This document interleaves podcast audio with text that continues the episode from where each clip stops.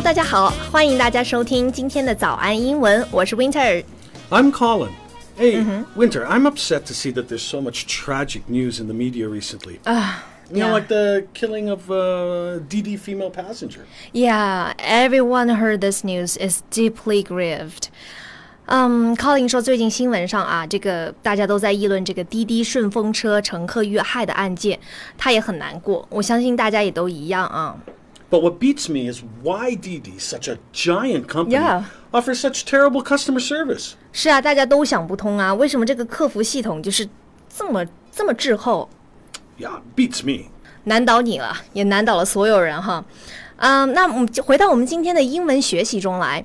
刚才 Colin 说啊，他想不通这个问题，用的句子是 "It beats me." Beat, B-E-A-T. It beats me why means. Uh, I don't know why. 嗯哼，所以同样的后面哈、也可以接 It beats me how, right? Right. For example, it beats me how he does his work so quickly. It beats me 是表达我被难倒了，我想不通的意思。那下次大家听到这个句子的时候就，呃不用觉得很奇怪。Beat 在这里呢，并不是击败或者是击打的意思，而是指呢，嗯、s o m e t h i n g is too difficult for somebody。 Yeah, but it's an informal usage. Don't use it in an academic form or, you know, some other formal situation. 哦，OK，那呃，it beats me，这是一个比较口语化的用法啊，是非正式的。所以呢，如果是在大学里面做学术报告，或者是参加正式的学术会议的时候，还是要避免使用这种呃口语化的用法啊。那么我们今天的 topic 呢，就是来跟大家一起学习一下，我被难倒了。这个问题太难了，除了我们刚才说到的呃 beat，还有哪些其他的英语表达的方法？如果大家想要获取本期节目的文字笔记，欢迎关注我们早安英文的公众号，私信回复“笔记”两个字。 The more formal expression of it beats me uh, would be it defeats me.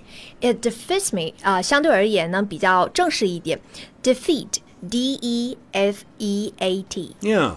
Like if I'm reporting a formal product assessment to a manager, I might say the instruction manual may defeat customers because it contains too much technical jargon.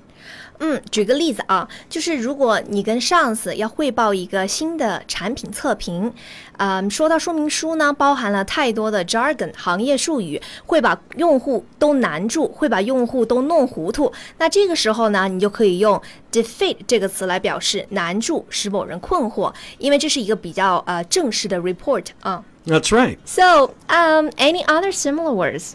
Yeah. Um, well, bewilder. It uh, it means to make somebody confused. Yep. So, for example. Well, for example, men are often bewildered by a woman's sudden change in mood. 哦，bewilder 啊，也是常用来是表示使某人感到呃疑惑、感到糊涂的意思。B E W I L D E R，bewilder。 You know, you you often see it in the movies where uh, suddenly a, a girlfriend explodes with rage, leaving a boyfriend with a bewildered look. 戏剧高于生活好吗？你们男士太夸张了。举例说啊，如果你的女朋友突然发飙了，而你还不知道原因，一脸问号，不知道自己错在哪儿，那么呢，现在你这张脸肯定就叫做 a bewildered look， Yeah. 一脸疑惑。 Bewilder plus um, you add ed, 啊哈。 uh, it becomes an adjective. OK，所以 bewilder 加 ed 呢，就变成它的形容词模式，bewildered，疑惑的、迷糊的、一脑袋问号的。 To perplex somebody is another one. perplex 也是使人困惑、迷惑啊，p e r p l e x，perplex。 Yeah. I'm perplexed by some people's high volatility of emotion. 有些人情绪起伏很大，确实常常让人感到非常困惑啊。Are you a stable person? Um, no, not really.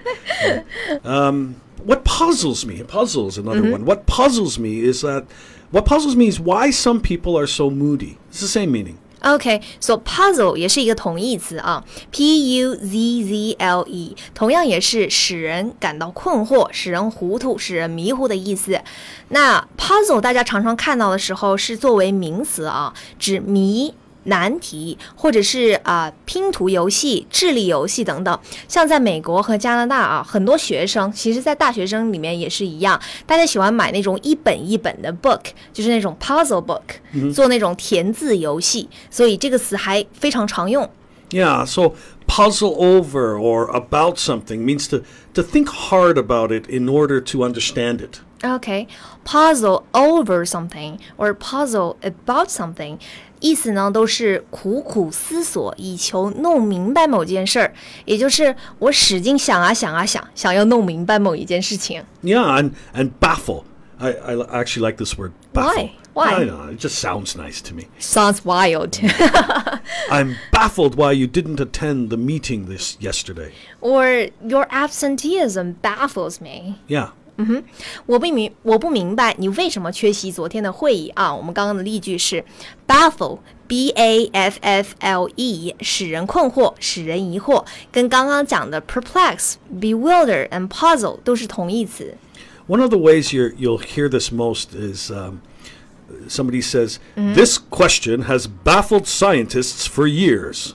You sound like BBC. Well, then, you know, that's how it's yeah, used, right? 对，也经常我们听新闻的时候说到这个题啊，这个问题已经困扰科学家们很多年了。 Okay, well, why don't we wrap it up for today? OK, good idea. 最后，我们来复习一下今天讲到的内容啊，表示我被难住了，我很困惑的一些单词和它们的用法。 Okay, so the first one, it beats me. Beat, B-E-A-T, The second one, it defeats me. defeats me, defeat, D-E-F-E-A-T，比 beat 要更正式一些。 That's right. Next, bewilder. I'm bewildered. Bewilder 使人困惑啊，bewildered 形容词 After that, we, we talked about perplex. 啊、r i g h t perplex。 I'm perplexed by this question. And and then we talk about Um, puzzle? I think it was Oh, puzzle. yeah, puzzle. And then it puzzles me. oh puzzle, P-U-Z-Z-L-E puzzle。And last but not least, it baffles me why you haven't subscribed to Morning English. It baffles me as well。如果你还没有关注我们早安英文的公众号，我们确实要弄不懂了啊！以上就是今天的全部内容。其实除了您现在收听到的我们每周一到周五更新的免费音频节目之外呢，早安英文还为大家精心准备了付费的课程。如果说大家想要更加系统的学习和提高自己的英文，可以到我们的微信公众号“早安英文”私信回复“会员两个字来了解更多的英文课程。 Thank you for listening. I'm Colin. I'm Winter. See you next time. See you.